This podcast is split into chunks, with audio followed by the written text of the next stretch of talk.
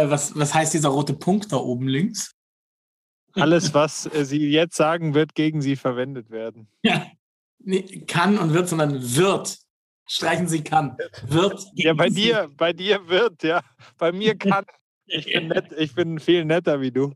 Ja, ich weiß schon, warum du dich so bereitwillig erklärt hast, das Schneiden in deine Hand zu nehmen. Ja, genau. Da habe ich die Hoheit früh abgegeben. Ähm, ja, jetzt habe ich die Frage leider vergessen. Insofern. Viele Chatfenster, mal die du schließen musstest. La- Lass mal's mal dabei. Von nichtig bis wichtig. Der Podcast mit Max und Moritz.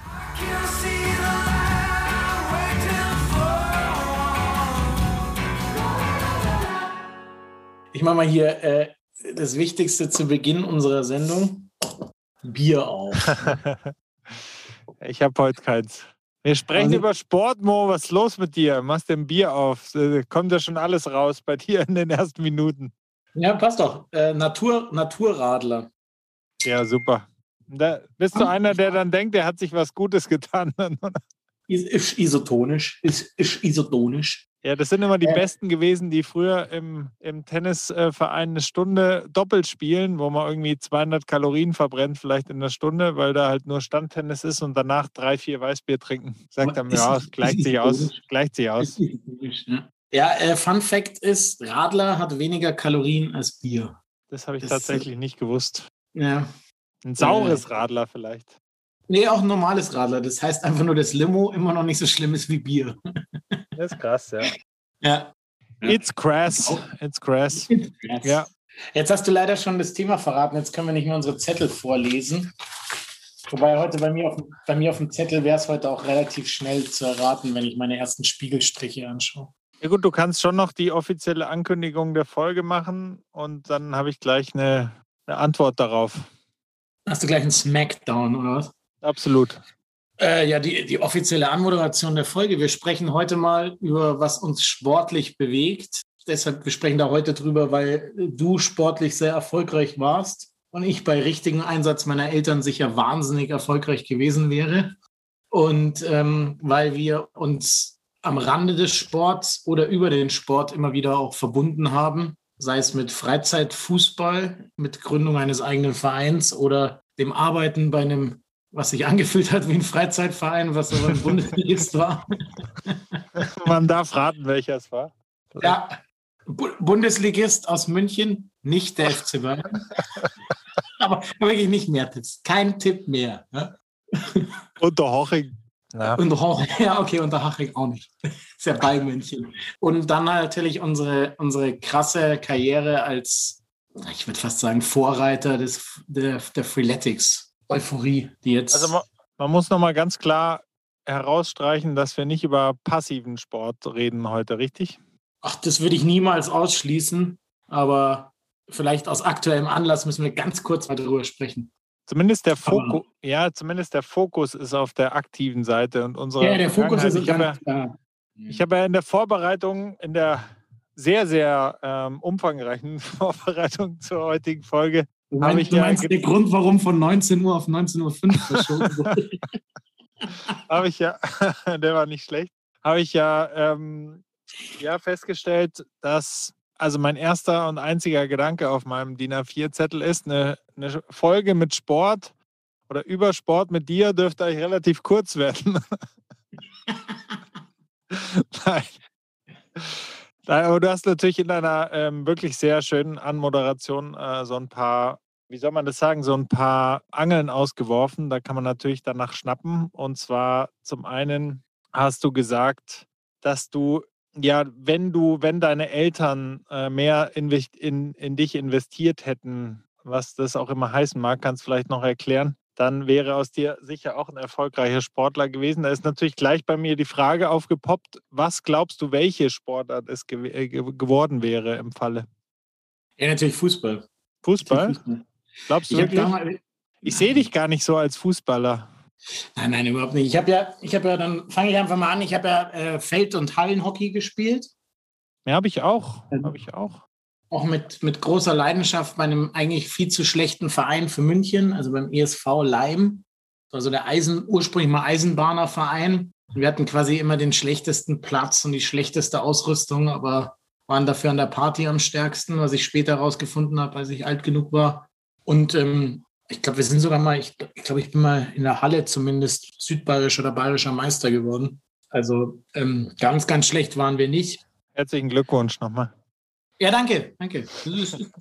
Das, mein Seepferdchen.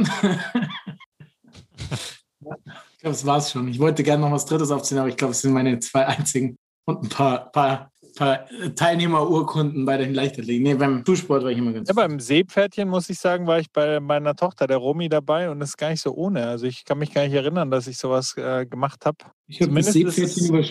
Ist es leicht, ist es schwerer, wie ich dachte, dass es ist, ehrlich gesagt. Aber ich glaube, wenn man es so früh macht, oder? Ja, es waren einige dabei, also es waren noch zwei dabei, wo die wo die doch sehr ähm, strenge Schwimmlehrerin, na, das hat nicht gereicht. Und dann gab es natürlich Mordstränen, ja. Also vielleicht war es einfach nur ein besonderer Tag und Umstand, aber ja, aber mal davon abgesehen. Also ich, ähm, darf ich sagen, welche Sportart ich für dich gesehen hätte? Ähm, ich glaube, dass du ein ganz hervorragender Handballer zum Beispiel geworden wärst. War das mal deins? Liegt da nee, völlig nur, falsch? Nur, nur im Schulsport. Aber wieso? Ich weiß nicht, weil du einfach äh, da, glaube ich, ganz gute Nehmerqualitäten hast und auch Geberqualitäten. Und äh, ich glaube, im Handball ist ja nicht so eine äh, Sportart für weiche Eier unbedingt. Ich fand auch übrigens großartig, kleiner Schwenk am Rande, aber es gab ja das Sommermärchen und dann die Dokumentation und daneben gab es das viel weniger, die viel weniger beachtete Dokumentation, das Wintermärchen über den WM-Erfolg der deutschen Handballer im eigenen Land 2007. Und da habe ich mir gedacht, das sind so geile Typen, die müsste man viel mehr abfeiern. Die äh, unglaublich, was die mit was für Verletzungen die spielen, wo jeder Fußballer halt, ich überspitze es jetzt etwas, sieben Monate sich krank schreiben lassen würde. Und äh, die ja. machen auch noch Scherze darauf und die spielen jeden zweiten Tag, die spielen so eine Knochensportart und jammern nicht und die sitzen da fröhlich in der äh, oder saßen da in der ersten Klasse von der Deutschen Bahn äh, und fahren zu ihren Spielorten und es ist einfach solche Helden. Ähm, ja. Ja, stimme ich dir zu. Vielleicht noch, also drei Sachen vielleicht noch, da sind wir dann quasi doch beim Passivsport. Also Handball sind quasi Eis, sind wie Eishockeyspieler, nur ohne Protektoren. Ne? Also da geht es halt wirklich richtig zur Sache. Und was Fußball vom Handball sicher lernen könnte, ist der Respekt vor dem Schiedsrichter. Also sprich, Schiedsrichter ja. pfeift, es gibt keine Diskussion, Ball wird hingelegt, es wird zurückgelaufen.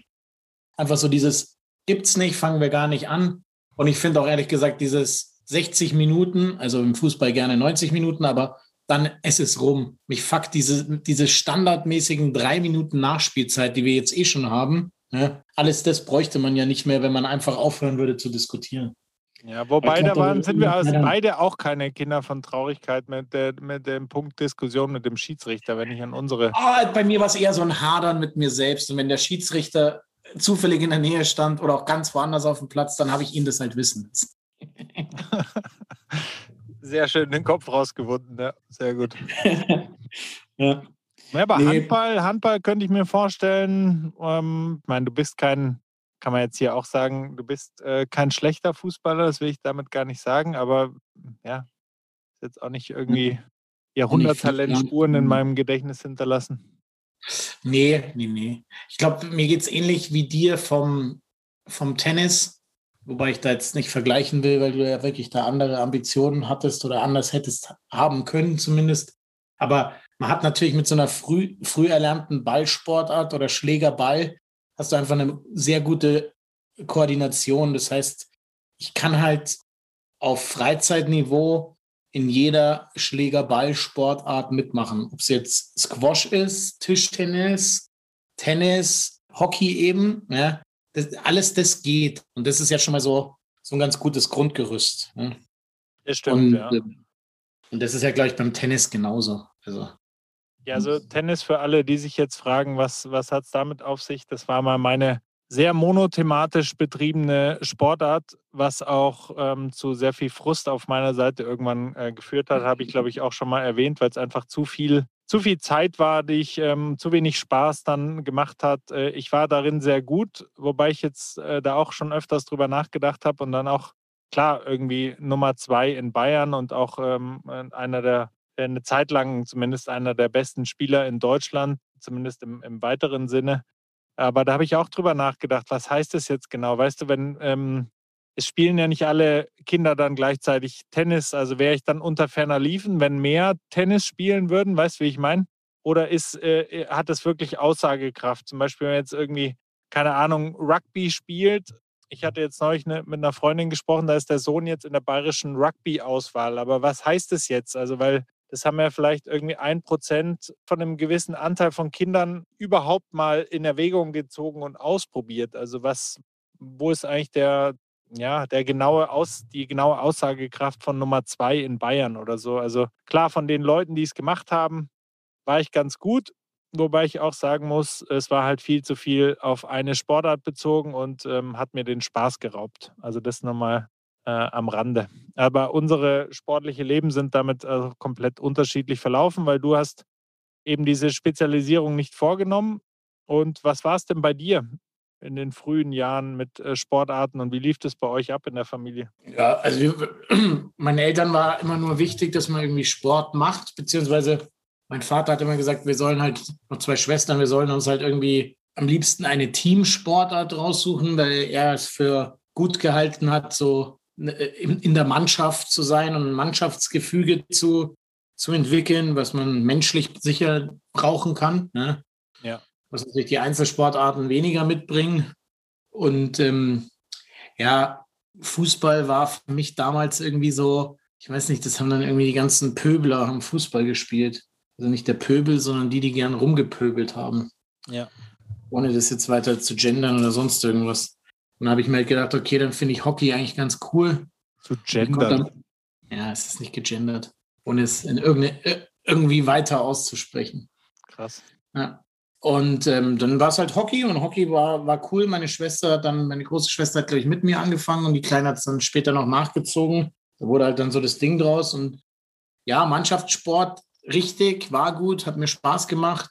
Es war bei uns überhaupt nicht verbissen konnte, konnte halt viel mit dem Radl zum Training fahren. Ich habe es auch relativ häufig mal ausfallen lassen, das muss man halt auch sagen. Ne? Hm. Also mit, ähm, insofern halt immer freizeitmäßig und nee, das ist immer nur so mein Spaß, dass ich sage, ich habe dann später Jura studiert, um meine, um meine Eltern zu verklagen, weil sie mich falsch gefördert haben und mir dadurch die Fußballmillionen entgangen sind. Achso, übrigens so ein typischer Satz von einem Kneipenkicker. Am besten noch, wenn er mit irgendeinem ehemaligen Profi oder so spricht, wenn er dann so sagt, so, ah, ich wäre eigentlich auch Profi geworden, aber dann ah, Bandscheibe oder irgendwas, dann kommt ja, immer so irgendwie. Ist das Leben so, dazwischen gekommen? Das Leben dazwischen gekommen oder ah, dann halt so, ich war schon in der Saarland-Auswahl oder irgend so ein Fax, wo du denkst so, ja, okay, wow. Ja, und dann drückt er seine 17. rote Gauloise draußen aus, ja. Ja, genau. Ja, genau. Oh, und bestellt sich den Korn zum Bier, aber der, der wäre es fast geworden. Ne? Klar. Ja, und geraucht hat er früher auch schon. Äh, ja, bei mir hat ähm, der, der frühe Sport, sage ich mal, da, äh, wir haben das ja, ich habe das ja damals jetzt nicht aus irgendwie optischen Gründen gemacht, sondern das hat irgendwie Spaß gemacht. Und äh, das war schon einfach so eine, weiß nicht, wie das bei dir war, ähm, so eine große Heimat für mich. Also in der Zeit, lange Zeit hat der Tennis unglaublich viel Spaß gemacht, deswegen habe ich es auch ganz gut gekonnt und ähm, perfektionieren wollen, aber diese, sag ich mal, Samstag früh im Tennisclub einlaufen und dann um 21 Uhr mit meinen Eltern äh, wieder zurück. Meine beiden Geschwister haben auch, waren auch dort, oder zumindest die erste Zeit dort.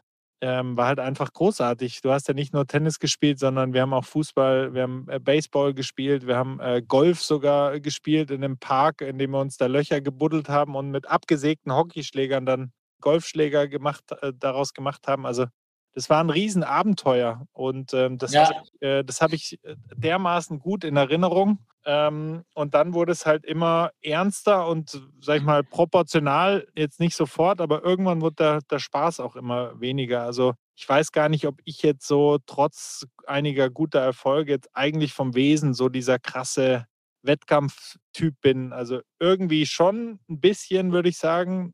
Aber äh, es fehlt halt auch ein bisschen der Killerinstinkt, glaube ich, bei mir. Ich weiß nicht, wie ist das bei dir?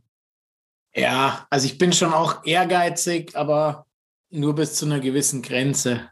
Also ja, ich würde es äh, mal vorsichtig gesunden Ehrgeiz nennen. Ja. Ähm, ja, glaube, es ist bei dir aber auch so, würde ich, so würde ich dich jetzt auch beschreiben. Also ich meine, wir haben uns ja dann bei späteren Sporteinheiten schon auch ganz schön gebettelt oder zumindest eben nicht gebettelt, sondern gegenseitig gepusht. Und da, genau, das, das ist ja wollte ich gerade sagen. Also wir, es war kein Gegeneinander, das war eigentlich ein Miteinander und deswegen, das hat dann auch unglaublich äh, was bewegt, dass man wusste, der Mo steht da im, im Luitpold Park ähm, bei Wind und Wetter und dann gehst halt auch hin und pusht dich auch. Aber da kommen wir, kommen wir später nochmal drauf, weil das ja, ist eine ja. besondere, eigentlich absolute Verrücktheit, die sich da zugetragen hat mit einem Programm, das, das man jetzt so auch keinem geistig gesunden Menschen unbedingt äh, empfehlen würde. Zumindest das, was wir damals da gleich gemacht haben. Nee, nee, auch in, den, in, den, äh, in der Langzeitbetrachtung war das vielleicht auch nur so halb schlau. Aber ja, nein.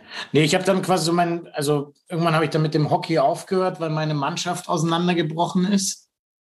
Und für mich dann irgendwie so keine Option war, dann nach, ich glaube, ich habe so, ja, ich glaube, ich habe so acht Jahre oder so Hockey gespielt. Also, äh, es war für oh, mich dann so keine, Ja, ja, aber ich habe früher angefangen. Also ich habe quasi von sieben bis 15 oder so gespielt. Ja. Und war dann ja in den USA. Und als ich zurückkam, gab es meine Mannschaft nicht mehr. Also meine Altersklasse nicht mehr. Die, die Guten sind irgendwie zu anderen Vereinen gegangen und die Schlechten haben dann aufgehört. Und für mich war es dann keine Option, zu einem anderen Verein zu gehen. Das hätte ich irgendwie nicht übers Herz gebracht.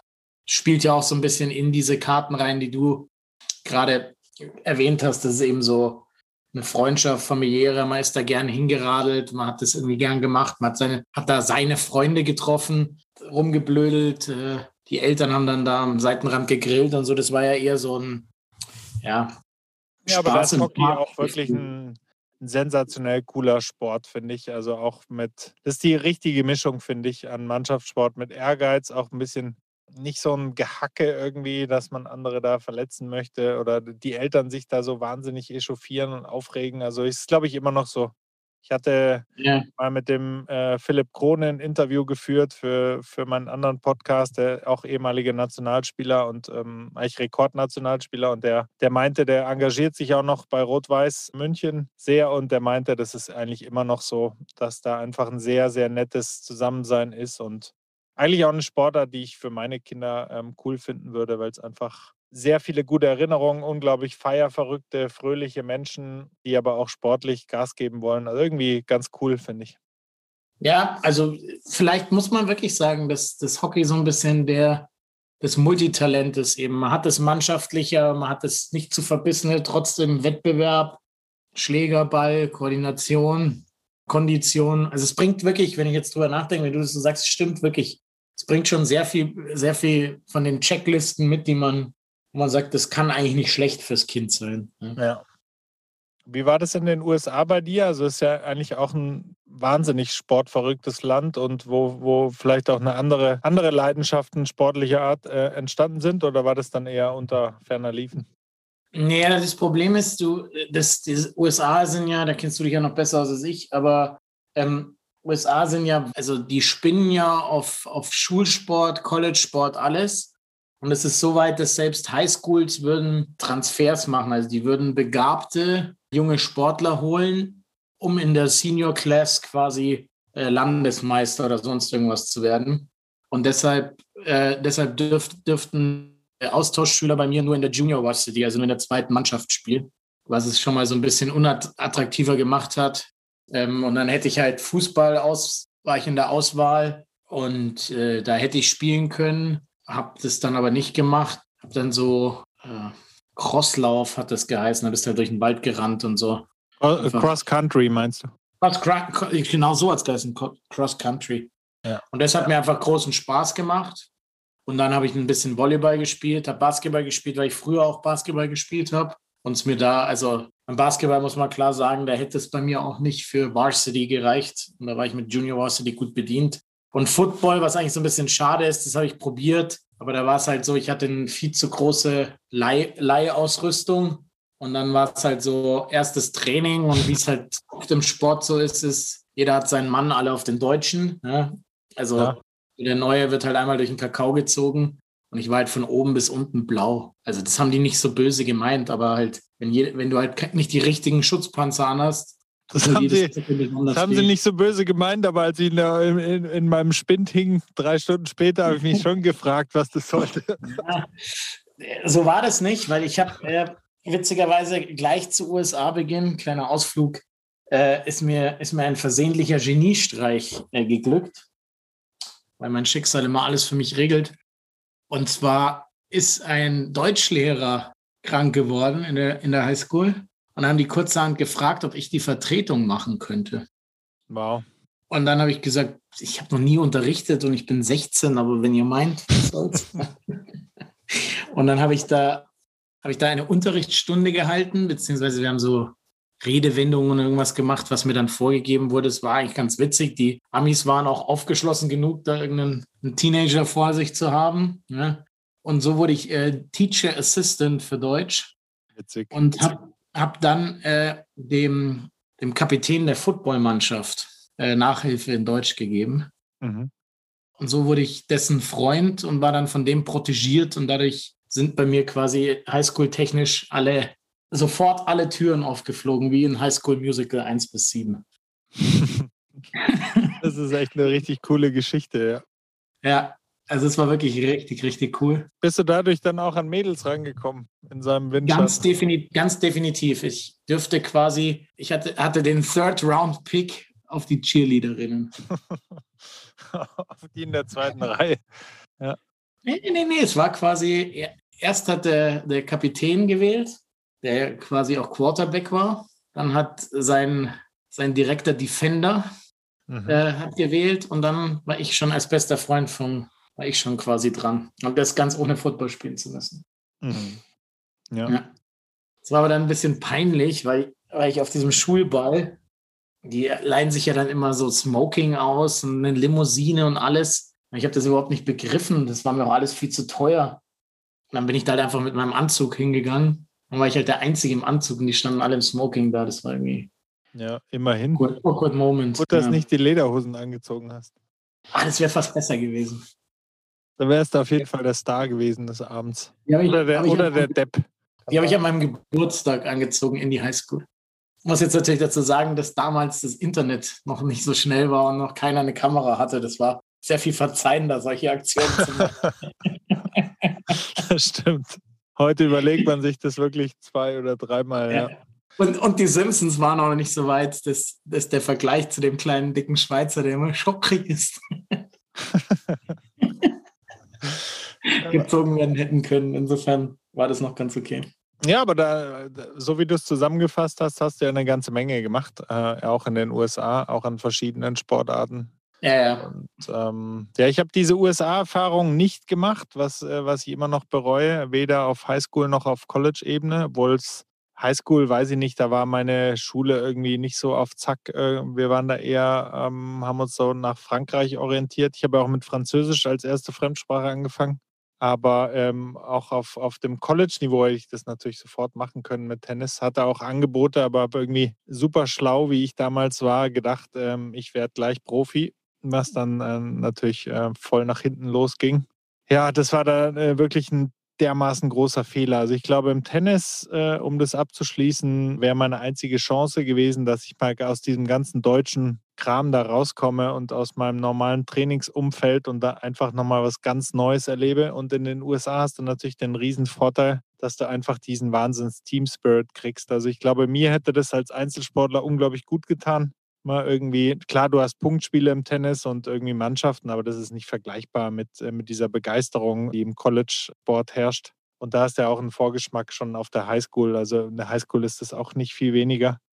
Also das hätte es bei mir echt ähm, gebracht und dann war das so, dass ich da aber äh, schleichend die Tenniskarriere sich auch verabschiedet hat bei mir oder ich mich von der Tenniskarriere auf einer wenig bis gar nicht beachteten imaginären Pressekonferenz habe ich dann einfach mich zurückgezogen aus der Szene und keiner, keiner hat nachgefragt, war dann ke keine Meldung wert.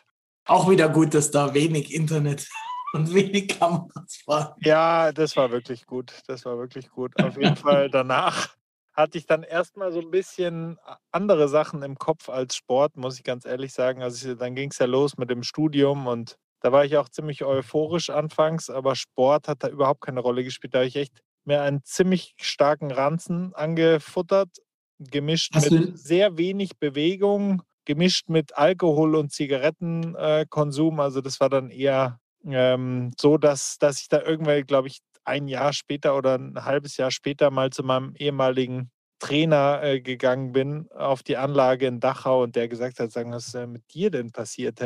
Also der hat wirklich gedacht, ähm, er sieht nicht richtig. Also schon da richtig auseinandergegangen, ja. Aber Nicht krass, weil ich bin ja, da habe ich den Vorteil, dass ich sehr groß bin. Das heißt, ähm, bis, beim, bis, bei- äh, bis man bei mir irgendwie jetzt wirklich sagt, oh, der ist aber dick, das dauert, aber jeder, der so ein bisschen genauer mich gekannt hat oder hingeschaut hat, der hat schon gesehen, oh, oh, da ist jetzt auch nicht mehr viel mit Sport. Der Fachterminus ist Skinny Fat. Ja, Skinny Fat ist ja wieder, ja, das ist ja oh, ganz dünnes Eis hier. Ganz dünnes Eis. Wie war das bei dir dann? Also war das dann auch mit, Auch- dem- mit, mit, dem Auch, Jura- auch mit Plauze. Ja, ich weiß, äh, hatten wir dann beide, aber da kannten wir uns äh, noch gar nicht. In der, in, der, in der allerersten Studienzeit kannten wir uns nicht, aber ganz kurz darauf war ich dann zum ersten Mal im Barcode Ja. dabei und dann, dann haben wir uns kennengelernt. Ähm, Ich glaube, das war der Start. Und ähm, bei dir, wie war das mit, dem, ähm, mit also kam es dann aus den USA wieder, hast Abi gemacht, ähm, wie ging es dann weiter, sporttechnisch? Ja, ich habe quasi davor noch vor USA habe ich relativ viel Streetball gespielt. Also Ja, nicht, ich auch. weil so krass auf der Straße, wobei schon, wir hatten wirklich in der, in der Nachbarschaft einen Korb, der dann immer wieder, wenn die Autos kamen, an, die, an den Rand geschoben werden musste. Und da haben wir halt wirklich stundenlang haben wir gespielt. Und mir hat das Streetball auch irgendwie, also dieses, dieses schnelle zwei gegen zwei nur auf einen Korb, sich das weite Laufen sparen, jetzt gar nicht, weil ich jetzt irgendwie zu faul war, sondern einfach, weil das eigentlich ja äh, auf, auf freiwilliger Basis überhaupt keinen Sinn macht, den Ball dann wieder bis zum anderen Korb zu tragen. Und kriegst du in Streetball halt eine viel größere Dynamik. Und das habe ich wirklich sehr, sehr viel gemacht und war da auch, also gerade dafür, dass ich ja immer relativ klein war, war ich da relativ gut. Also ich war gut von der, von der Drei-Punkte-Linie und hatte einfach eine ganz gute Wurftechnik. Und äh, Ja, aber da, also ich habe das auch gemacht eine Zeit lang sehr viel. Ich glaube, es war auch damals äh, irgendwie die Zeit, oder? Mit ähm, NBA Street Jam und was es da alles ja, ja, gab. Adidas Wenn- hat da auch sehr groß reingepusht. Die haben auch voll reingepusht. Ich fand. Adidas halt immer super uncool im Vergleich zu Ich Nike, auch, muss ich ich ehrlich auch. sagen. Ich bin, war nie ein Adidas-Mensch. Muss ich auch an der Stelle mal ähm, zugeben. Aber er ist sau anstrengend, finde ich, Streetball. Also, weil du gesagt hast, also klar dynamisch, aber es geht unglaublich auf die Pumpe, finde ich. Also, Ja, ja, ja, ja, aber ich habe das wirklich, also da war ich dann auch noch richtig fit, weil wir wirklich stundenlang, also ich habe sechs Tage die Woche drei Stunden gespielt gefühlt. Ne? hm. Und das hat mir ultra viel Spaß gemacht. Und halt einfach nur mit, mit Jungs aus der Nachbarschaft. Und immer bis elf haben wir, glaube ich, gespielt, also elf Punkte und dann wieder durchgewechselt und du hast eigentlich die stundenlang gespielt. Wir haben auch relativ viel mit, viel mit dem Clemens zusammengespielt. Der Mhm. war da auch, war auch sehr gut. wieso macht man das denn nicht mehr? Das hat, äh, mir hat es auch so unfassbar Spaß gemacht. Wieso steht man oder sind wir, also es gibt sicher die Moritz und Maxen, die, äh, die da immer noch auf den Courts stehen, auch in unserem Alter, aber ich finde schon, irgendwann macht man das nicht mehr und ich frage mich eigentlich, wieso. Ich glaube, es ist die Chance, also ist jetzt so, sich aufraffen. Ja, ist jetzt bereut ja eigentlich nie, oder? Also es und ist ja eigentlich auch spaßiger, wenn man ganz ehrlich ist, wie eine Runde Freeletics. Ja, ja. Ja, ich weiß nicht, warum das irgendwann keine Option mehr ist. Vielleicht, weil es zu wenig Chancen gibt, weil wir alle zu viel gesoffen haben und deshalb keine Eigenheime mit Basketballcourts in der Auffahrt. Wobei ich die Körbe in der Auffahrt, na, ich weiß nicht, vielleicht hat sich da auch was getan, die fand ich nie richtig geil. Was ich geil fand, waren diese fix montierten, also im Auffahrt oder am Garagentor ein, der, der Korb muss schon irgendwie fix montiert sein, finde ich. So, so ein lappriges Ding da, das taugt nichts. Also das da Nee, lappriges Ding nicht. Aber meine Eltern haben zum Beispiel, weil die schon auch gemerkt haben, dass mir das viel Freude macht. Also die haben, haben glaube ich, relativ viel investiert. Und mein Vater hat da, der Ingenieur ist, hat dann so eine, eine Edelstahlkonstruktion anfertigen lassen. Und da wurde eben dann die Basketballplatte fest drauf verschraubt und der Korb das dran. Und das ja stand geil. bei uns Ja. auf der Garage. Und wir hatten eben, der Nachbar hatte auch eine Garage. Das heißt, wir hatten halt auch wirklich genau angemessen viel Platz dann, um da zu spielen. Und da haben wir halt schon richtig einen aufgezockt. Ja, Und das war halt wirklich, also das war wie eine, wie eine Turnhallenkonstruktion. Das war richtig massiv. Ja? Und das, also das war super. Und das, also ich habe da wirklich, da musstest du mich reinholen. Wenn es dunkel geworden ist, haben wir aufgehört zu spielen. Ja, aber so muss es ja eigentlich sein. So sind ja, ja. die, das sind ja auch wahnsinnig gute Erinnerungen. Da vergisst man ja Zeit und Raum und ist voll im Moment und jeder, und ähm, da kommt der Flow-Zustand, den jeder Ultra-Runner irgendwie verzweifelt sucht, ähm, der ist ja automatisch da, auch gerade in dieser Lebensphase. Bei uns ja, war das so, im, im Tennisverein haben wir dann auch noch immer abends nach dem Fitnesstraining irgendwie eine, eine, abschließende Runde Basketball gespielt und es, von dem Verliererteam wurde dann nochmal Freiwürfe geworfen und der, wer dann am schlechtesten abgeschnitten hat, musste immer den Korb hochkurbeln, was unfassbar schlimm lang gedauert hat. Das war das, da hast du ungefähr drei U-Bahnen äh, verpasst, weil du dieses Scheißteil in der Dunkelheit da hochkurbeln musstest. Ich habe es gehasst. Ich habe es natürlich einige Male machen müssen. Manchmal ist auch äh, natürlich der Kelch an mir vorüber, weil so schlecht war ich auch nicht. Aber Wahnsinn, das war tierisch genervt. Ja, das glaube ich. Aber es ist eine geile, ist eine geile Regelung. Ich mag ja solche so, so kleine Nicklichkeiten beim Sport. Das passt eigentlich zu dem gesunder Ehrgeiz. Ne? Also sagen wir mal so, dieses, dieses Thema mit, äh, lass doch mal die Kinder hier spielen, wir müssen doch nicht zählen, ist doch egal, wie es steht, Hauptsache sie haben Spaß das wäre mir eins zu wenig. Also das nee, könnte da ich halte ich auch nichts davon. Oder das, das ist könnte nicht dieses amerikanische Modell, wo ich weiß nicht, ob das mittlerweile auch nach Deutschland überschwappt. Das kann, da kann ich nicht mitreden gerade, aber wo jeder Teilnehmer immer gleich oder jedes Kind eine Urkunde kriegt, weil es irgendwie 48. Platz geworden ist und auch noch ein Pokal. Also bei mir gab es wirklich nur Pokale, wenn man irgendwie ähm, wirklich ein paar Runden ähm, überstanden hat und nicht für die Teilnahme. Also meine Tochter zum Beispiel hat für einen Tenniskurs dann einen, einen Pokal bekommen, weil sie da drei Tage dahin geschlappt ist. Also das finde ich übertrieben. Du wie so, du wie so ein Horror-Dad hast den dann so mit einem Baseballschläger zerhauen und dann stand Wein da. Ich habe ihn natürlich voll abgefeiert. bin ja auch, äh, bin ja auch ein weichgespülter Vater. Nee, aber das sind wunderbare Erinnerungen. Ähm, bei mir war es dann auch, ja, wo war ich? Also, um, um den Faden wieder aufzunehmen, im Studium. Irgendwann, was wir vielleicht noch ansprechen sollten, bevor ich da wieder einbiege, fällt mir gerade ein.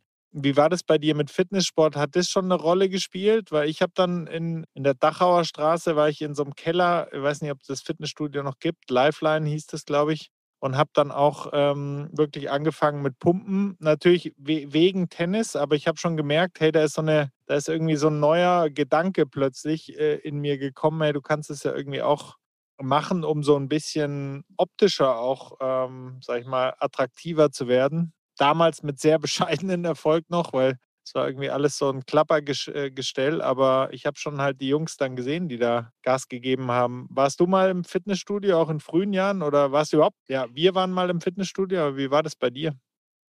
Ähm, ich habe äh, witzigerweise in den USA damit angefangen, wo das einfach ein größeres Thema war und das war auch eine der Sportarten, die ich dann da betrieben habe. Ich habe relativ schnell festgestellt, dass ich nach USA, also ich bin nach der 10. rüber und die 11. war klar, dass ich die nicht überspringen kann weil ich dann eine Abschlussprüfung in Latein hätte machen müssen, was utopisch gewesen wäre. Und deshalb habe ich dann meine Klassen in USA so eben zurechtgelegt, weil ich keine Credits erreichen musste, um das in Deutschland vorzulegen. Habe ich halt American History genommen, weil mich das natürlich interessiert hat, wenn ich in dem Land bin. Habe dann eben diesen Teacher Assistant Deutsch bekommen und habe ansonsten nur Sportklassen gehabt. Mhm. Und habe dann eben in einer Stunde Volleyball gespielt, bin dann rüber zum Basketball und dann eben Weightlifting. Ja. Äh, so bin ich da dran gekommen und habe dann auch das erste Mal gemerkt, dass halt, also hat vielleicht davor mal Liegestütz gemacht oder Sit-ups oder so, aber also da habe ich zum ersten Mal gesehen, dass halt was vorangeht, wenn man Gewichte hebt. Aber auch bei mir war es damals so, dass ich noch so wahnsinnig dürr war, ja, dass das nicht richtig angeschlagen wir, hat. Wir Nachkriegskinder, hä?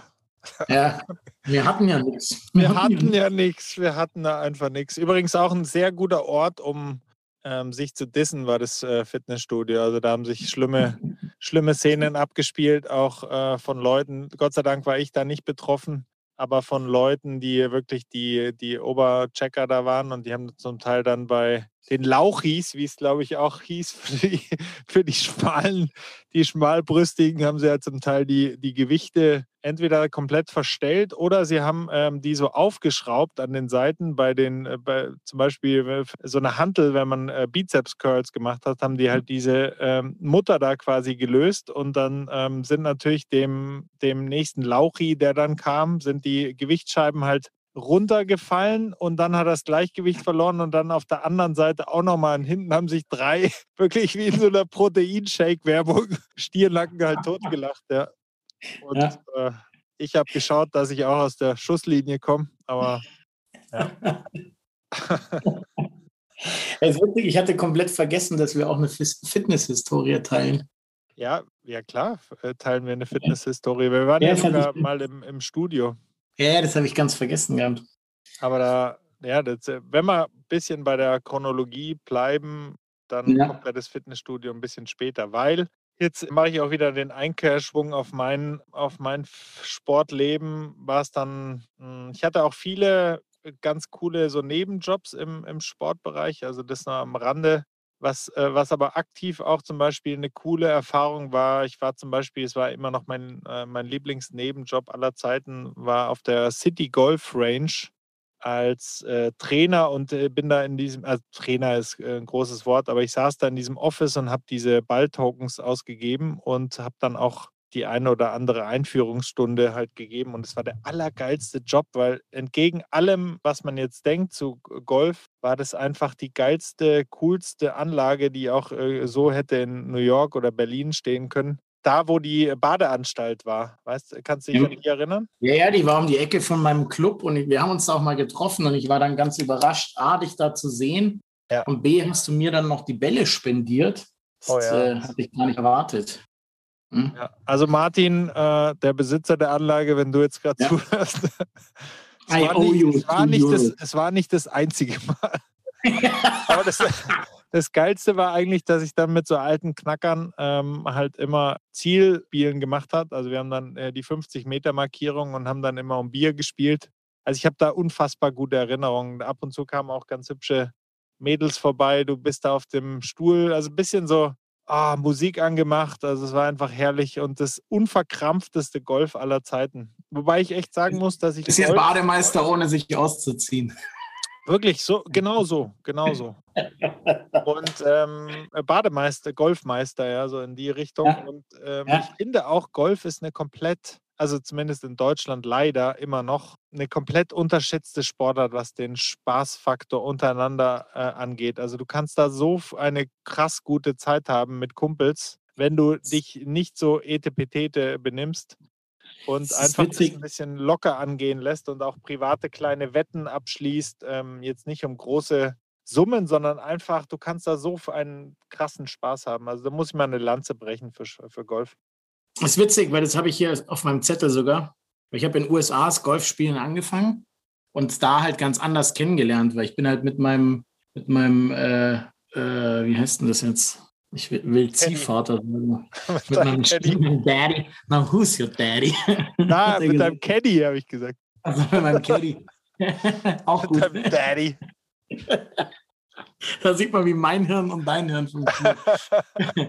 mit, meinem, mit meinem, aber Daddy in dem Fall, weil ich auf Gastvater das Wort nicht gekommen bin. Ich bin mit meinem Gastvater eben da hingegangen und dann hat der eben auch seine Spätzle dabei gehabt und die haben quasi zu den Frauen gesagt, sie gehen Golf spielen. Dann haben die sich da Golfkarts genommen. Ich durfte sofort mit und auch spielen, obwohl ich keine Platzreife hatte ja, und keine so ganze Gedöns nicht. Sondern er hat, hat, mich davor auf die Driving Range gestellt, hat mir vier Schläger in die Hand gedrückt, hat gesagt, zeig mal. Das habe ich auf Anhieb, habe ich die Bälle getroffen, wahrscheinlich eben aus dieser Hockey-Vergangenheit raus. Und dann hat er gesagt, okay, auf geht's auf den Platz. Ja, und das ist das, wo du die Leute kriegst, weißt du, mit diesem Genau, dann haben wir Bier getrunken auf dem Platz und äh, sind dann mit den Caddies rumgefahren und haben halt blöd dahergeredet und Mord Spaß gehabt. Ne? Und ja, also, so bin ich an den Golfsport rangekommen, der sonst für mich viel zu elitär gewesen wäre. Also das hätte ich nie gemacht. Aber meine Eltern haben Golfspielen angefangen gehabt. Meine auch, ja. Und und als ich dann zurückkam, waren die relativ leidenschaftlich witzigerweise dabei. Beide, weil sie es zusammen gemacht, also konnten sie halt auch zusammen machen und waren ungefähr gleich gut oder schlecht. Und ähm, dann gab es die Möglichkeit, dass ich als, als Student konnte ich dann wahnsinnig günstig in dem Golfclub spielen. Also ich habe Bälle und alles umsonst bekommen, Trainings äh, umsonst und konnte dann halt, äh, weiß nicht, ich glaube, es waren 400 Mark oder sowas. Ja, ist wahrscheinlich schon zu viel. Eher 250 Mark. Also es war wirklich so für die ganze Saison, wo du halt sagst, das ist für einen Golfsport wirklich sehr, sehr fair. Und dann habe ich mich mit zwei Freunden zusammengetan, die äh, so Fernmitgliedschaften hatten. Und dann sind wir mal einmal die Woche, sind wir fix zu dritt zum Golfen gegangen. Und nachdem ich dann kein Green Fee bezahlen musste, waren wir halt viel bei mir und haben eben dann das Green Fee der anderen beiden ja, durch drei geteilt. Und dann war das für alle auch erschwinglich. Und wir hatten da so einen Riesenspaß. Also die anderen haben zum Beispiel mal gewettet, wann ich jetzt, wann ich jetzt einen äh, Schläger in den Wald werfe. Ja, wenn ich wieder, da hatte ich so einen leichtes, äh, leichten Drang dazu. Oder auch aus unmöglichsten Positionen die Fahne anzugreifen. Also Wasserhindernis, es gäbe den einfachen Weg, drum rumzuspielen. und, Na und klar, voll Attacke. Voll Attacke. Ich auch immer, immer, immer, immer. Ja, aber mein Spiel war leider zu schlecht dafür eigentlich. Also meinst, mein, Hand, mein Handicap hat eher danach gerufen, Spiel außenrum. Du kennst ja die, äh, die ähm, Einstufung von dem Handicap, oder? Das Handicap gibt eigentlich wieder, wie viele Stunden du in der Woche arbeitest.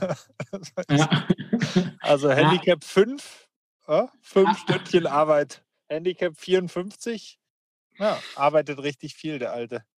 Ja, beim Golf gibt es, ähm, wir haben ja, ich habe das auch ganz anders kennengelernt wie viele. Ich war auch in einer, er hatte eine ähnliche Geschichte wie du mit, äh, mit den USA und bei mir war es Australien, wo ich ein Praktikum gemacht habe, ein längeres und da war das auch total easy going und ähm, jeder halt ähm, Schläger in der Garage. Gut, die haben natürlich auch mehr Platz, muss man auch einfach mal sagen. Aber es war einfach ähm, überhaupt nicht miefig und etepetete. Und ähm, das konnte es in Deutschland leider dann nicht ganz rüber retten, diesen Charme. Aber ich hatte immer wieder Highlights. Also zum Beispiel haben wir dann auch mit, mit zwei Freunden haben wir dann einfach auch uns äh, Bier mitgenommen und einfach dann einfach äh, Bälle in den See ge geschlagen in, äh, am Abend und so. Also es war, waren herrliche Erinnerungen, wo das Auto da stand. Also wenn wir über Golf sprechen, müssen wir natürlich auch einen Golfwitz äh, erzählen, finde ich. Kennst du einen guten? Ich kenne nur den schlechtesten der Welt. Okay, was ist der? Oh Gott. Der schlechteste ist dieser Post, ja. Das Schlechteste ist diese Postkarte, die so mit 50er Golfer sich gern gegenseitig zum Geburtstag schenken. So, da steht drauf, äh, hast du noch Sex oder spielst du schon Golf? ja, so, solche gibt es solche gibt's absolut viele, ja. Ähm, ganz, aber ich, mir fällt ein besserer ein, würde ich sagen. Ähm, ja. Und zwar, warum ist es so ungefährlich, bei einem Gewitter mit einem Eisen 1 auf den höchsten Hügel auf einem Golfplatz zu gehen oder zu stehen? Wahrscheinlich, weil nicht mal Gott das Eisen 1 treffen kann. Wow, das ist unglaublich gut, das stimmt. Den hast du doch gekannt, das gibt's ja, das ist mir noch nie passiert. Den habe ich schon 500 Mal erzählt. Den habe ich hergeleitet. Ach komm, du bist eine Maschine. Ja, ich bin halt ein Wortwitzer. Weißt du, ich, das ist ja. Ich lebe ja selbst vom Wortwitz stark, deshalb ähm, hat mir das jetzt, ist mir das gleich aufgeleuchtet. Nicht schlecht, nicht schlecht. Was auch, was auch absolut stimmt. Ich hatte immer ein Eisen 2 in meiner Tasche. Ja, aber der, der Witz ist ja, glaube ich, ein Eisen 1 gibt es ja gar nicht, ehrlich gesagt. Oder habe ich zumindest Ach so. gesehen. Das, war, das weiß ich nicht. Okay, dann, das, ich weiß nur, dass ich das Eisen 2, 3, 4 alle auch schon nicht richtig spielen konnte. Nee, die waren scheiß, scheiß schwer, ja. Scheiß schwer. Gut, aber dann sage ich, ne, dann ähm, gebe ich noch eine Anekdote zum Besten, wo du garantiert nicht das, äh, das Ende kennst. Und zwar habe ich mal ein Turnier gespielt in der Nähe von Starnberg, dann wirklich auch in so einem äh, Etepetete-Club. Und ähm, ich war da irgendwie auf einem Trichter, dass ich da unglaublich viel Turniere spielen möchte und mich da verbessern möchte. Ich habe auch dann das Handicap ziemlich runtergeschraubt und äh, so war es dann, dass ich an einem Sonntag ähm, dann so einen ja, klassischen Monatsbecher, heißt es, glaube ich, bei Golfclubs äh, gespielt habe. Oder nee, es war sogar ein größeres Turnier und ich hatte in dem Flight hatte ich einen Typen, der, äh, glaube ich, aus Australien war, wenn ich mich richtig erinnere, der da mitgespielt hat, weil er einfach da irgendwie in der Zeit in Deutschland war. Und für den lief es unglaublich schlecht an dem Tag. Also der hat keinen Ball äh, richtig getroffen und war eigentlich von dem Papier der Beste in dem ganzen ja, weiteren Umfeld. Also ist, glaube ich, ein Handicap 4, 5, 6, irgendwas Schreckliches, also irgendwas schrecklich Gutes, meine ich. Der hat keinen Ball getroffen und dann gab es irgendwie an Loch 9 gab so eine Halbzeitverpflegung äh, und da hat er, gab es auch halt Alkohol. Also jeder hat halt da ein bisschen dran genippt, irgendwie an einem Sekt oder kleines Bier oder ich weiß gar nicht mehr, was da rumstand. Aber er hat sich da ziemlich einen reingeschossen und äh, mir dann auch immer wieder so zugezwinkert und gesagt und äh, mich zur Seite genommen und hat gesagt, er wärmt seinen, seinen Rausch jetzt nochmal auf und vielleicht läuft er dann besser irgendwie äh, auf den zweiten neun. Und dann war das äh, Loch 10, war tatsächlich so und das ist echt kein Scheiß, was ich erzähle äh, so ein langes Paar 5 und dann hat er natürlich den ersten wieder voll versemmelt, äh, den Abschlag. Und dann war es aber so, dass er da äh, zu seinem Ball dann gegangen ist und ich stand direkt daneben und äh, der Ball war dann so ein bisschen äh, ab vom Schuss. Und dann hat er wirklich die Hose aufgemacht, äh, einen Hosenschlitz und hat auf seinen Ball gepinkelt. Und dann hat er gesagt zu den zwei schon davon unglaublich verschreckten Golf-Ladies. Übrigens auch so eine Sache, die Golf-Ladies, ja, es reicht ja nicht Golffrauen, sondern es sind immer die Ladies. Ja. Ähm, hat dann da drauf geschifft und äh, dann laut gerufen, dass es ähm, zeitweiliges Wasser sei, dass er den Ball besser legen darf. Das fand ich immer bis zum heutigen Tag die legendärste Aktion, die ich, die ich im Sport eigentlich so erlebt habe. Wurde dann natürlich disqualifiziert, äh, beziehungsweise von den äh, Damen, von den Ladies angeschwärzt und ähm, hat mir dann aber zugerufen, dass es ihm das absolut wert war. Zu Recht. Also feiere ich wirklich dermaßen ab, die Aktion. ja. Eine Sternstunde. Ich habe ehrlich gesagt mein best, eins meiner besten Turniere habe ich äh, im Nachrausch. Also da musste ich, sind wir auch rausgefahren und ich musste gefahren werden, weil ich selbst noch gar nicht fähig war zu fahren und ich musste auch immer während der Fahrt den Kopf rausstrecken, um einigermaßen auszunüchtern. Und da habe ich aber eins meiner besten Turniere gespielt. Ja, aber du hast ja gesagt, dass du nie Kater gehabt hast, also war das ja gar kein Nachteil nee, für dich. Nee, nee, das nicht, das nicht. Ich wollte halt nur nicht mit 12 Promille auf dem Platz. nee. Aber jetzt, um, um Golf nochmal kurz zu Ende zu bringen, ähm, weil du gesagt hast, du brichst eine Lanze, ich auch ganz, ganz deutlich. Der Sport ist krass unterschätzt, weil du dich, also du bist vier Stunden an der frischen Luft oder dreieinhalb, vier Stunden. Du musst dich konzentrieren. Der Sport hat was geschafft, was die wenigsten Sportarten schaffen. dass egal wie gut oder schlecht jemand ist, er kann mit einem anderen auf einem anderen Level gehen und die können miteinander den Sport genießen und trotzdem jeder für sich kämpfen. Du kannst alleine spielen, wettbewerbsfähig, ohne, also so, dass es trotzdem eine Rolle spielt, weil du halt immer gegen dein Handicap spielst. Und allein das macht den so einzigartig, den Sport. Und deshalb finde ich ihn super. Ja. Mehr gespielt. Aber ich halt glauben, dass der Podcast gesponsert wird vom Deutschen Golfverband, weil das war wirklich ein sehr, sehr schönes Plädoyer von dir. Musste ich loben. Ja, aber es ist auch formulieren so. können. Ist auch ja. so. Ja, du nur privat, oder? Deswegen bist du selber losgeworden. Ja. Aber gibst mir nichts ab davon. Ja, genau. Ja, sehr schön. Sehr schön, ja. Nee, äh, gebe ich, äh, kann ich allem nur zustimmen. Und von dem Golf weg, wegzukommen, brechen wir dann so ein bisschen in die Moderne auf, würde ich sagen, was den aktiven Sport angeht. Und da führen unsere Wege dann plötzlich äh, zusammen nach all den getrennten Jahren im Sport. Nämlich, ich weiß gar nicht mehr, wie es kam. Also du warst auf jeden Fall der erste der in meinem Freundeskreis, den ich kannte, der vielleicht aus einer Mischung von schlechten Gewissen deinem zukünftigen Ich gegenüber und deine, deiner aktuellen Plauze dann dich entschlossen hast, die nicht die normale Sache zu machen, so ein bisschen weniger zu konsumieren und laufen zu gehen, sondern gleich eine Hardcore-Variante zu wählen. Das musst du jetzt äh, erzählen, wie du da, darauf kommst und was es war. Ich weiß ja genau, wo du hin willst, aber einfach nur, weil ich ein Arschloch bin, ähm, und so sind wir zum Monaco Royal gekommen, unserem gemeinsamen Fußballverein. das war nämlich zeitlich davor. ja, ähnliche Geschichte.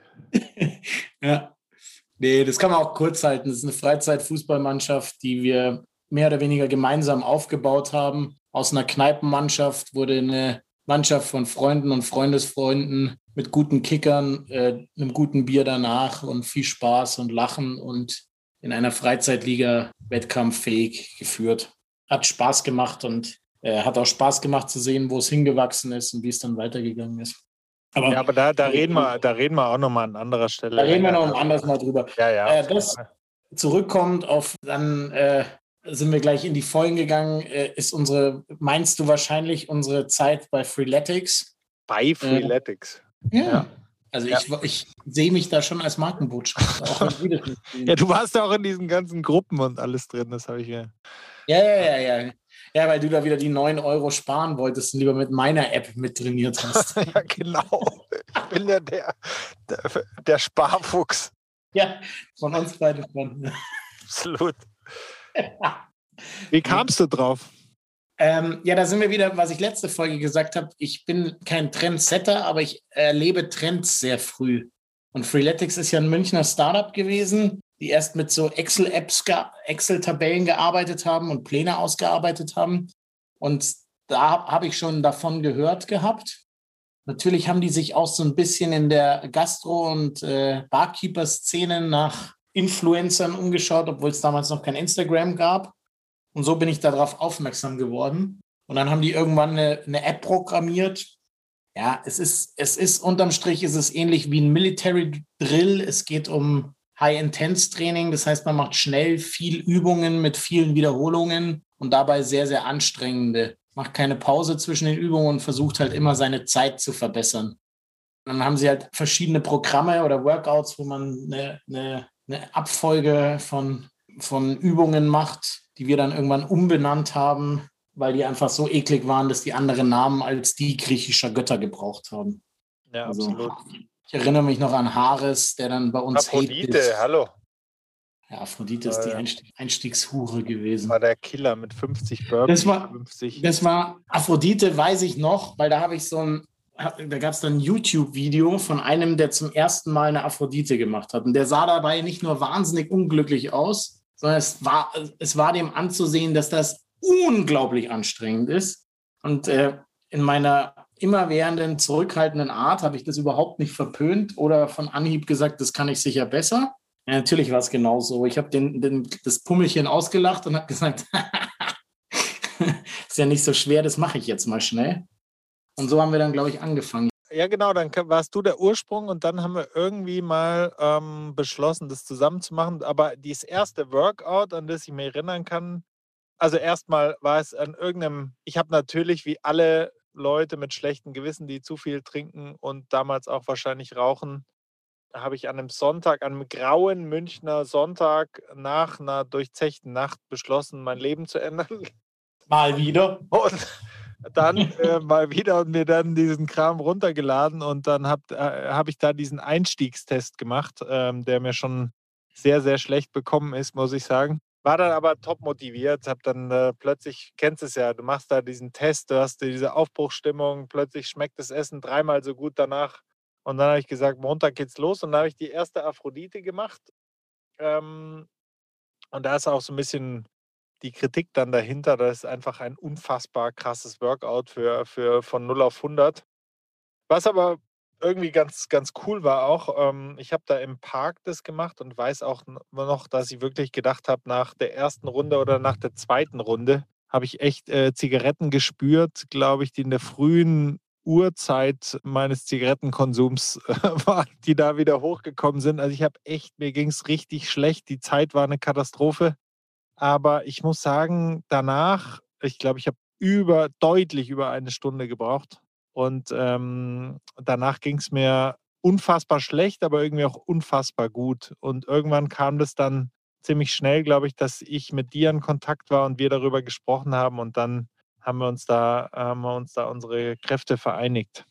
Weißt du noch, was die Aphrodite war? Ja, die Aphrodite waren 50 Burpees 50 ähm, Kniebeugen, Squats und 50 Sit-ups, ähm, so mit angewinkelten Beinen und ähm, gerade hoch. Und äh, dann 40, 40, 40, 30, 30, 30, 20, 20, 20, 10, 10, 10. Und dann basta.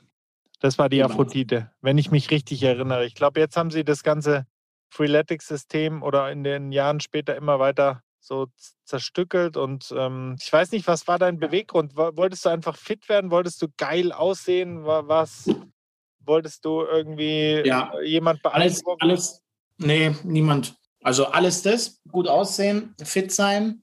Und für mich war der, der Key Fact war, dass ich mich morgens mit Sport schwer getan habe und abends halt, wenn ich nochmal heim musste, um mein Sportzeug zu holen, die Anziehungskraft der Couch dermaßen groß war, dass ich der nicht widerstehen konnte. Und deshalb, oder auch so, wenn ich erst ins Fitnessstudio fahren müsste oder so, dann wäre mir das immer zu viel gewesen. Ja?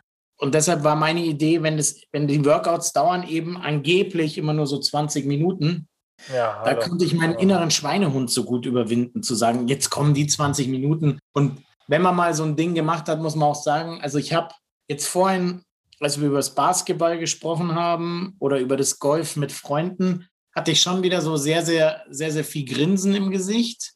Mhm. Aber ansonsten würde ich sagen, mein größtes Glücksgefühl sportmäßig war nach einer harten Freeletics-Einheit. Ja. Also da sind sofort die Glücksgefühle, also Du spürst deinen ganzen Körper, weil dir einfach alles wehtut und zwar inst instant. Ich weiß, nach meiner ersten Aphrodite konnte ich quasi drei Tage nicht aufs Klo gehen, weil ich so einen Muskelkater im Bein hatte, ich weinen musste, wenn ich mich aufs Klo setzen musste. Das weiß ich nicht. Freeletics, nur echt mit der Kanüle. Ja. ja. Nee, es war, es war wirklich äh, genauso, wie du beschrieben hast. Das war einfach ein großes Glücksgefühl. Ich weiß auch noch, dass ich an irgendeinem, ich glaube, es war das zweite oder dritte Workout, auch noch bevor wir äh, zusammen dann gesportelt haben, ähm, war ich irgendwie bei so einem All-You-Can-Eat. Äh, nur ich alleine, was ungewöhnlich war, in so einem Steakhouse. Und das war das, das war das unfassbar krass geilste Essen meines Lebens. Diese Salatbar, es hat geschmeckt, als, als wäre ähm, wär das eine Geschmacksexplosion gewesen. Ja. Und das war direkt irgendwie zwei Stunden nach, ich glaube, mein, nach meiner zweiten Aphrodite. Und ich muss auch noch, was ich auch noch sagen muss, also ich, ich rechne dem Programm wirklich hoch an, dass, äh, dass es da wirklich auch diesen, ja, diese Komfortzone und ähm, vielleicht auch diese Stärke hatte, weißt du, dass es nicht so schrittweise ranging, sondern es hat dich einfach geschockt. Das hat einfach das System so geschockt und ähm, da ja nicht so ein weicher Ansatz war, sondern eher fast militärisch. Und ich muss sagen, ich habe mich gerade an diesen Einstufungstest ähm, erinnert, wo du ja irgendwie auch Burpees machen musstest und auch Klimmzug, der damals, ja, es war halt dann gar kein Klimmzug, weil ich habe halt einfach keinen Klimmzug gekonnt. Ja. Und mittlerweile, und äh, das kam durch Freeletics, bin ich echt ziemlich gut ähm, in Klimmzügen geworden. Und das war es gibt wenig Erhebenderes, glaube ich, für einen Mann, als einen richtig guten Klimmzug zu können. Ja? Oder viele Klimmzüge. Ist einfach geil. Aber kannst du inzwischen gut oder so, so wie zu deiner Ende Freeletics-Zeit? Weil da kann ich dir jetzt mit dem Abstand sagen, waren die immer noch nicht richtig, die Klimmzüge. Das hast du damals schon gesagt und die waren immer noch viel besser wie deine. Und bei, bei deinen standen immer noch zwei Bierkästen drunter, dass du, dich, dass du hast die einfach nur Nee, du musstest, mich, du musstest mich wie so ein Vater, musst du mit, mit so einer Hebelfigur bis an, die, Ach, bis an den Torpfosten oben helfen. das ist wirklich ganz billig hier. Jetzt kurz vor Ende der Folge dann noch so, ein, so, ein miese, so eine miese Blutgrätsche. Wirklich. Ja, wenn, du, wenn du hier, wenn du hier, stell doch mal ein Video zur Verfügung, wie du Klimmzüge machst. Und dann ja. lassen wir einfach mal, sagen wir, drei saubere Glimmzüge und dann lassen wir einfach extern entscheiden, ob ja, die das sauber sind. Das ist wirklich gar kein Problem. Aber was es wirklich auch gemacht hat mit uns, habe ich echt gemocht. Äh, nämlich wir hatten dann einfach diese Routine zusammen und es war für meine, äh, aus meiner Sicht herrlich, ähm, einfach dich an der Seite zu haben ähm, und sich da gegenseitig zu pushen. Das war unglaublich gut. Ich habe dich ein bisschen du hast mich auch manchmal tierisch genervt, weil du so eine ganz komische, behinderte Burpees-Technik hast, die dir ermöglicht hast, immer bei Burpee Nummer 5 zu sein, wo ich bei Nummer 3 technisch sauber wohlgemerkt angelangt bin. Ja, auch nicht. Äh, ja, aber ich das ist 20 Zentimeter kürzere Beine, deshalb ist mein Weg nach oben nicht so lang. Anna, du hast so einen ganz komischen Move gemacht. Also, wenn ich meinen Klimmzug einreichen muss, dann musst du deinen Burpee einreichen. Okay, fair also, enough. Ja, lass, also das war, das da war irgendwas nicht ganz koscher, ehrlich gesagt. Und bei den Kniebeugen hätte es ein, ein ganzes gutes Stück weiter runtergehen können. Aber. Ich habe stark versehen, ich habe stark verkürzte Sehnen, weil denen in den 80er und 90er Jahren ziemlich out war. Zu Walter Froschs Zeit oder wie heißt er? Ja. Oh, Alter. Das ist wirklich, da lache ich heute noch, wenn ich mit meiner kleinen Nichte oder so zum Beispiel oder auch mit meinem Vater, der 80 ist, aber halt immer sein immer gedehnt hat und immer sein Zirkeltraining seit gefühlt 50 Jahren macht. Und wenn der, wenn der mit seinen, mit seinen Händen äh, kurz mal stehend an die Füße geht und ich könnte mir nicht mal die Timberlands zubinden, weil da einfach so viel Platz ist. Das habe ich auch immer, das habe ich nicht gekonnt. Also denen war das Schlimmste wirklich. Die größten Schmerzen hatte ich, wenn, ah, äh, also katastrophal. Oder so eine Sportmassage von so einem russischen Masseur, das mein, oh, mein nee. Trainer mir auch mal gegeben hat. Übrigens immer noch die legendärste Aktion, die heute ganze Elternscharen auf die Palme bringen würde, war, dass ich, ein, ich habe ein großes Turnier in Ägypten gespielt. Das habe ich dir vielleicht schon mal erzählt. Und da hat mein Trainer, Slowake und ein echter Schleifer, aber auch ein echt ähm, sehr, sehr guter Trainer und äh, auch ein harter Hund, hat mich als zur Vorbereitung musste ich in der, in der Sauna nach seiner Regie und ich habe nur sein diabolisches Gesicht von draußen gesehen, seine, mit seiner Stoppuhr, weiß nicht, Hampelmänner, äh, Kniebeugen und solche Geschichten machen in der Sauna, als, glaube ich, damals, keine Ahnung, 16-Jähriger vielleicht. Also da, wo jeder Eltern wurde wahrscheinlich schon ja sofort eine Klage beisammen hättest. Die Geschichte Minuten. hätte jetzt einen anderen Twist, wenn du von der katholischen Kirche sprechen würdest. ja, das stimmt. ein, ein unangenehmen Twist, ja. Nein, aber es war äußerst fragwürdig, äh, die, die Methoden, aber irgendwie auch ganz, ganz kultig. Im Nachhinein kann ich drüber lachen. Damals fand ich es scheiße, ehrlich gesagt. Ja. Aber Mai, so ist es halt. Aber jetzt, ich glaube, es, es wird nicht die letzte Sportfolge gewesen sein. Ich glaube, es gibt noch wahnsinnig viel mehr zu berichten, aber das würde wahrscheinlich jetzt den, den Rahmen sprengen, wenn uns überhaupt noch jemand zuhört an der Stelle. Aber jetzt muss ich natürlich schon noch mal fragen, wie deine die heutige Praxis von dir aus, aussieht. Jetzt bist du ja wieder big in Business, äh, zurück im Angestellten-Dasein. Ähm, ja. Was machst du? Wie machst du es? Wo machst du es? Also ich bin Und mit Corona, wem machst du es? Ich bin während Corona erstmal extrem viel spazieren gegangen. Ähm, Aha, minimalinvasiv, sehr gut. Ja, mit, also mit schon mit zügigem Tempo und über, über Stunden hinweg. Also so bin da auf meine ja, 15, manchmal auch 20.000 Schritte gekommen. Okay, das ist schon mal ganz das, gut. Und das wirklich so vier bis fünf Mal in der Woche. Jetzt, wo ich quasi wieder mehr arbeiten muss, äh, mache ich immer ja, sagen wir mal, drei bis viermal die Woche versuche ich eine, auch so eine Art Hit-Einheit zu machen, aber nicht von Freeletics, sondern einer anderen App, wo auch mal eine Yoga-Einheit reingestreut ist und mal eine härtere und mal eine weichere. Ja, wie heißt denn die App? App heißt äh, Circle, ist von Chris Hemsworth. Nee, Center heißt sie, nicht Circle. Hat ein Circle drauf, heißt aber Center. Der hat mit seinen ganzen, das ist quasi der Tordarsteller und der hat mit seinen ganzen Personal Trainern eine App kreiert, wo auch noch Essenstipps dabei wären und so. Ist okay, aber holt mich nicht so ab wie Freeletics, aber ich traue mich an Freeletics nicht mehr ran, weil mir wirklich, also ich habe jahrelang danach Probleme mit der Schulter gehabt, einfach weil wir eben um Zeiten zu schlagen, die Burpees oder sonstiges unsauber gemacht haben und ähm, einfach auch, es gab irgendeine Übung, wo man am Anfang 100 Burpees und am Ende, die habe ich nur ein einziges Mal gemacht. Und das ist einfach über das hinaus, was gesund sein kann, 200 Burpees zu machen, egal wie lange man dafür braucht. Es war jetzt natürlich ein netter Versuch, dich um den Beispiel Burpee zu drücken, aber das wird nee, nee, den nee, nee, nee, nee, so 10, 10 20, 30 mache ich. Mach ich mal. Ja. Und nee, das mache ich. Ich habe äh, letztes Jahr mal, mal wieder eine Partie Tennis gespielt und ähm, fand ich auch ganz witzig. Und suche eigentlich irgendwie so vergeblich ein bisschen wieder Ballsportarten. Aber da müssen wir wahrscheinlich eine ganze Folge draus machen, wo du dann erzählst, was die neue große Ballsportart ist.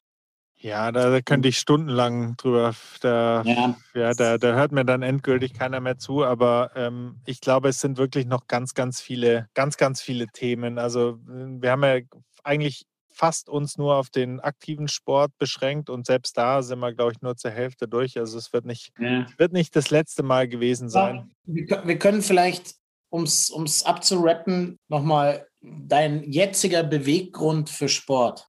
Ja. Als Schluss. Mein jetziger Beweggrund für Sport ist zum einen, dass ich einfach für meine Mitmenschen ein komplett anderer Mensch bin, wenn ich Sport mache. Also das können vielleicht einige nachvollziehen. Bei mir ist es wirklich extrem, wie meine Stimmung von Sport abhängt. Also ich kann nicht, ich werde unausstehlich, wenn ich mich zu lange nicht bewege und ähm, darunter müssen alle leiden. Und mir geht es auch einfach äh, von, von meiner äh, Energie, von meiner kreativen Energie auch 10.000 Mal besser, wenn ich einfach Sauerstoff kriege und mich bewege. Und ähm, der zweite Beweggrund, also das ist der unmittelbare, der wirklich schon nach 48 Stunden spürbar wird, wenn ich es eben nicht mache. Und der, ähm, der längerfristige ist, dass ich natürlich irgendwie ja, zwei Kinder habe und ich möchte halt bis wirklich noch sehr, sehr lange nicht so ein Vater sein, der da ähm, an der Seitenlinie ähm, sitzt und ähm, äh, schlaue Sprüche macht und sich gerne von mir aus auch ab und zu ein Bier reindrückt, aber der nicht, äh, der auch aktiv ins Geschehen ein, ähm, eingreifen kann und wirklich wirklich noch was bewegen kann, nicht, nicht dann gleich bei, beim ersten Antritt irgendwie zwei Wochen dann wieder ausruhen muss, weil er dann wieder K.O. ist. Also das ist mir schon sehr, sehr wichtig, dass ich für meine Kinder da einfach aktiv bleibe, für mich selber aus den genannten Gründen und aber auch, weil ich von der, von der Optik einfach ähm, das schön finde, einen guten Körper zu haben und last but not least, weil es mir einfach unglaublich viel Spaß macht. Also jetzt die morgendliche Runde mit, äh, mit unserer Hündin vielleicht das ist jetzt nicht der Knaller, sage ich mal, vom Spaßfaktor, aber wenn ich halt in, in Richtung Racketsport gehe oder Padel, wo wir vielleicht nochmal länger drüber sprechen, ähm, äh, oder jede Form von, von anderem Ballsport, dann macht es mir einfach, dann vergesse ich Zeit und Raum, dann bin ich wieder Kind, dann bin ich wieder da, wo du ja mit auch am glücklichsten warst, wahrscheinlich auf der auf der Streetball-Anlage oder beim Golf mit den Kumpels und das ist einfach für mich ein ewiger romantisiere ich auch ein bisschen diese ganze Sportszene und das mit den, mit den Jungs sein und ähm, ist einfach für mich Heimat, der Sport. Ja. Wie ist das bei dir? Ja, also das würde ich in zwei unterteilen. Ich spiele seit 25 Jahren, spiele ich eigentlich einmal in der Woche, also jetzt mal Ausnahme Corona, äh, oder wenn ich nicht da bin, spiele ich einmal in der Woche Hallenfußball. Und wir spielen da in einer großen Halle ohne Banden auf kleine Weichbodenmatten. Wir spielen weitgehend körperlos. Der älteste, der bei uns mitspielt, ist, glaube ich, knapp 70 und der jüngste ist 16. Und es geht halt wirklich einfach so um den, den Spaß am Mannschaftssport, irgendwie mal äh, Leute tunneln, schöne Pässe spielen, alles unverbissen. Das ist, da komme ich wie ein glückliches Kind heim, erschöpft und ich müsste, also mein Orthopäde sagt, ich soll mit dem Hallenfußball aufhören weil einfach ich mir regelmäßig einmal, einmal in der Saison das, das Außenband oder sowas reiß. Aber das macht mich glücklich. Und ansonsten jetzt so meine Freeletics-Einheiten oder so, das ist halt in mir wohnt ein dickes Kind. Ich, äh, ich trinke und esse gut und gerne und ich würde dick werden, wenn ich nichts mache. Und nachdem Diät für mich keine Option ist oder mich da zu dosieren überhaupt keine Option ist, weil einfach Essen und Trinken für mich auch auch Glück ist und Geselligkeit und ich koche auch gern und so.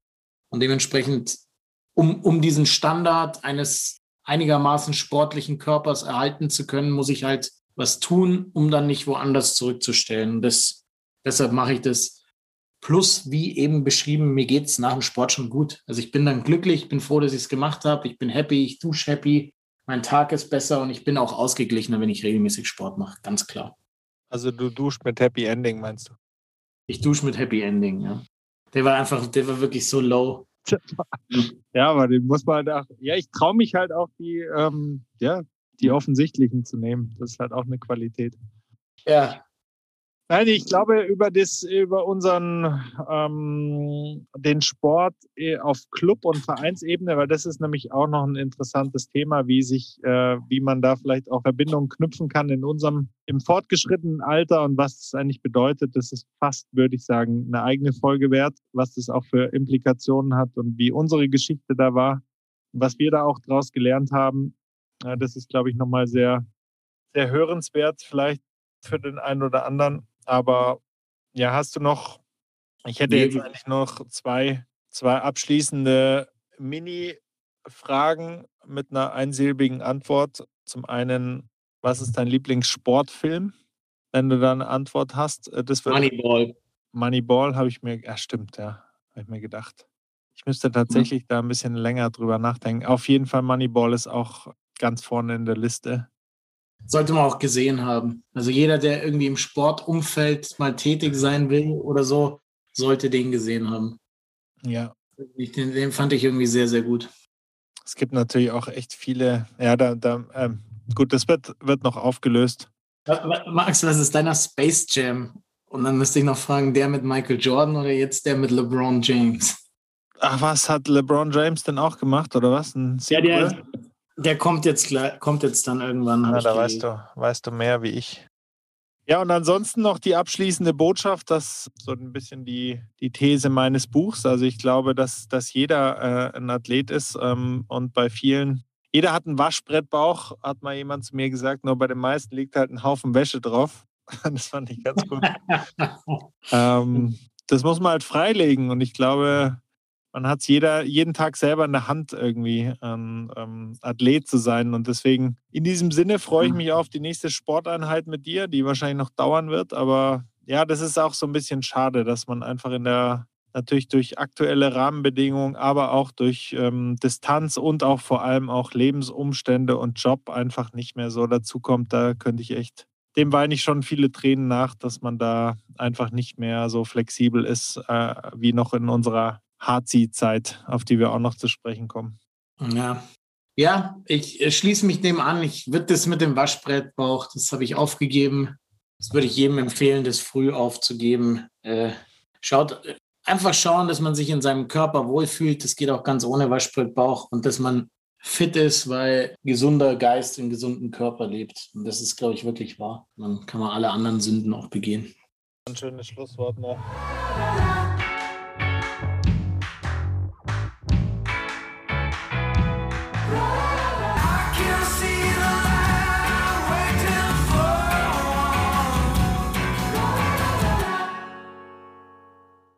Es war äh, mal wieder, sind auch viele Sachen rausgekommen, muss ich sagen, die ich von dir noch nicht so wusste. Also zum Beispiel diese Golf-Episode ist mir völlig neu gewesen.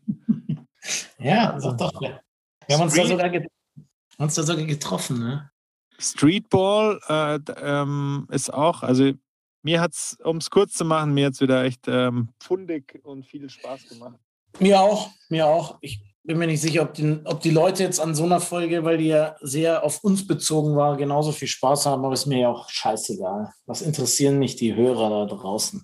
Ist mir auch scheißegal, ähm, aber ich glaube, ich glaube, ja, äh, äh, natürlich müßig darüber zu spekulieren, aber ich glaube schon, weil ich glaube, jeder hat ja so seine aktive Sportvergangenheit und gerade so die Münchner Kollegen, die werden hier und da mal ähnliche Erinnerungen haben. Also viele von meinen Jungs, äh, glaube ich, finden das ganz oder ehemaligen Schulfreunden finden, das äh, können sich damit ganz gut verbinden. Ja. Inter interessant war es auch, dass du quasi deinen Erfolg im, im Tennis, das zeigt, wie, wie, wie tief das bei dir gebrannt hat, weil du den so quasi so weit runterspielst, dass du halt sagst, hm, was das heißt war Nummer, Nummer zwei in Bayern zu sein, von wie vielen denn und so.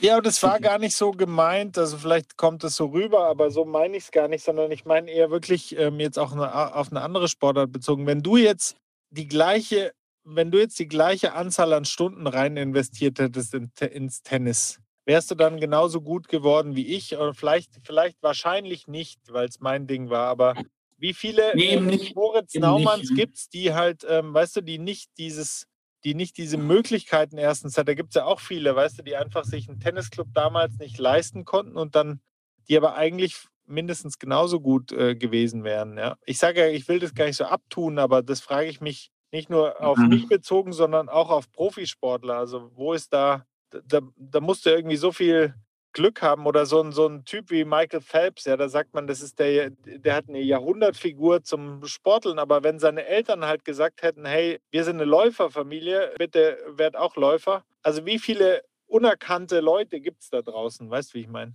Ich glaube gar nicht mehr so viel. Ja? Ich glaube, dass das Talent durchsetzt. Nee, ich glaube, das ist so. Ja, aber also Talent, Gegenbeispiel. Ganz, Gegenbeispiel. Kurz, ganz kurz noch, Mo, aber Talent setzt sich durch, da gebe ich dir recht, aber du musst das Talent ja erstmal Du musst ja erstmal wissen, wofür du talentiert bist. Und wenn deine Eltern nicht ja, das, dir was das, ermöglichen, dann kannst du es ja gar nicht wissen. Doch, das gibt dir das Universum vor. Sonst gäbe es auch keine Straßenkicker aus, aus Brasilien und der Ribéry würde nicht von der französischen Baustelle zum Star avancieren. Ähm, dafür gibt es, nee, das glaube ich nicht. Oder der Schweinsteiger, der der bessere Skifahrer gewesen wäre und dann doch gesagt hat, er wird Fußballer und dann ultra erfolgreich war da werden einem die Wege dann schon geebnet. Man braucht sicher immer zum richtigen Zeitpunkt brauchst du einen, an den, der an dich glaubt. Das glaube gerade in der Profisportwelt noch viel wichtiger. Das, irgendwann brauchst du einen Trainer, der dich eben um eins besser macht als die anderen. Aber ja, also jetzt ohne das klein zu reden, dass wir viele Chancen hatten und uns ausprobieren konnten, aber ja, ich weiß ich nicht. Also ich, ich hätte mit dem gleichen Aufwand und ich hätte ja auch Tennis spielen können, wäre ich nicht dahin gekommen, wo du hingekommen bist. Ja, das glaube ich auch. Das weil du eben schon, schon sehr gut in dem Sport bist. Und ich fand es so interessant, dass du, dass du da quasi so ein bisschen so sehr zurückhaltend warst. So. Verstehe. Ja. ich von mir nicht, weißt du.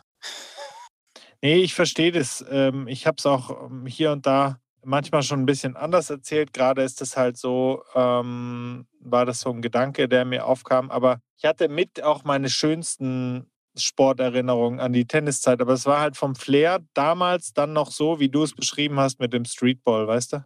Das ja. waren eigentlich die besonderen Momente. Und wo es dann so ernst wurde in Richtung Turniere ging, da war das in der Anfangszeit auch noch cool, vor allem als man dann so viel Erfolg hatte. Aber dann, weißt du, dann sind so viele Erwartungen und an dich selber und das, ja. Ich hätte dafür viel gegeben, weißt du, einfach mit dir dann eine Runde Streetball zu zocken und nicht schon wieder auf den Tennisplatz zu gehen. Halt, ich glaube, da geht auch viel kaputt, wenn man dann, ja, ich bin so jemand, der braucht dann eher weniger als mehr Trainingsvolumen.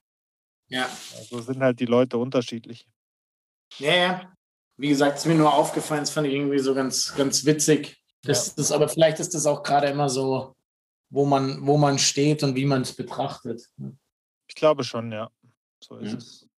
Vielleicht, vielleicht, ist das übrigens auch nochmal, wenn wir sagen, wir nehmen nochmal so den, den Sportding nochmal auf, weil das, was wir jetzt quasi so im, im, im, im Abspann besprochen haben, ist eigentlich wirklich auch ein sehr interessantes Thema.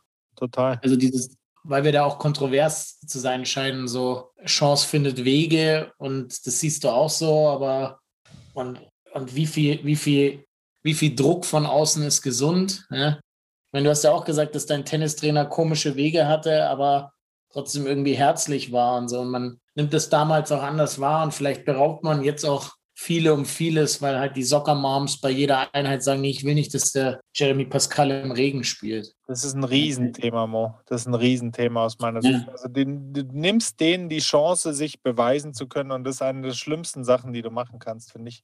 Und ja. äh, ja, damals war es irgendwie, weißt du, es äh, gibt es ja auch nicht mehr so. Wir sind einfach raus, so wie du auch, wir sind da einfach rausgegangen und waren im Park und haben gespielt. Und meine Eltern hätten komisch geschaut, wenn ich vor 18 Uhr oder so wiedergekommen wäre. Fertig. Wenn, ähm, wenn du nicht eine halbe Stunde nach der vereinbarten Zeit. Genau. Wieder.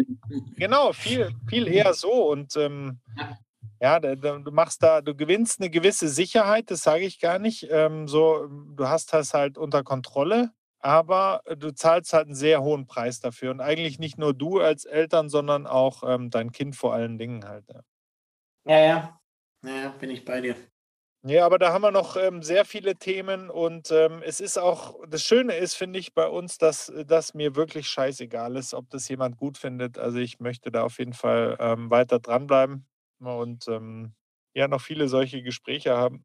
Ja, also ich finde es halt witzig, weil wir irgendwie ge gefühlt jede Woche irgendwie irgendwas über, übereinander und über einen selbst. Also mir geht es zumindest so lernen. Total. Und das, das ist ja eigentlich das Befruchtende. Ja. ja. Jetzt gehe ich mal rein. Äh, Studiozeit hier im Auto ist vorbei. Ist ja. eigentlich auch so ein ganz witziger Running Gag. Aber jetzt gehe ich, tatsächlich habe ich jetzt tierisch Hunger bekommen.